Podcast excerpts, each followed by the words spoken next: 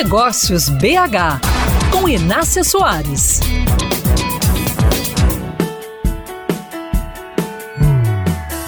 Toda empresa quer ter um diferencial competitivo. Essa vantagem pode ser traduzida de várias formas. Se você é indústria, pode ser porque tem acesso a uma matéria-prima ou insumo que seus concorrentes não têm, e com isso seu produto fica melhor ou mais barato.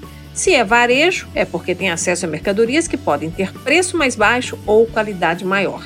O caminho para ter acesso a vários desses diferenciais pode ser a China, maior parceiro comercial do Brasil.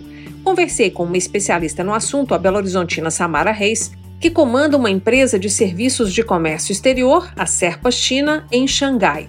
Segundo Samara, a China tem uma indústria competitiva e muito rápida, mas a empresa mineira precisa fazer bem as contas antes de começar a importar, especialmente por conta da legislação brasileira, que varia conforme o setor de mercado e o tipo de produto. Antes de tudo, faça uma análise de viabilidade. Você tem que ter uma noção mais próxima da realidade, qual vai ser o seu custo uhum. financeiro dessa operação. Nós fazemos a análise do produto, classificamos, determinamos a NCM, a nomenclatura aqui no Brasil que determina os impostos de importação, e através disso, então, verificamos os valores nos fornecedores chineses e também analisamos se tem algum antidumping, né, colocado pela legislação brasileira que o custo aumenta pela questão da proteção da indústria brasileira e definir em qual produto que você vai dar esse início uhum. nas suas importações. A entrevista completa com a especialista Samara Reis está no meu canal no youtube.com/barra mesa de negócios. Acesse,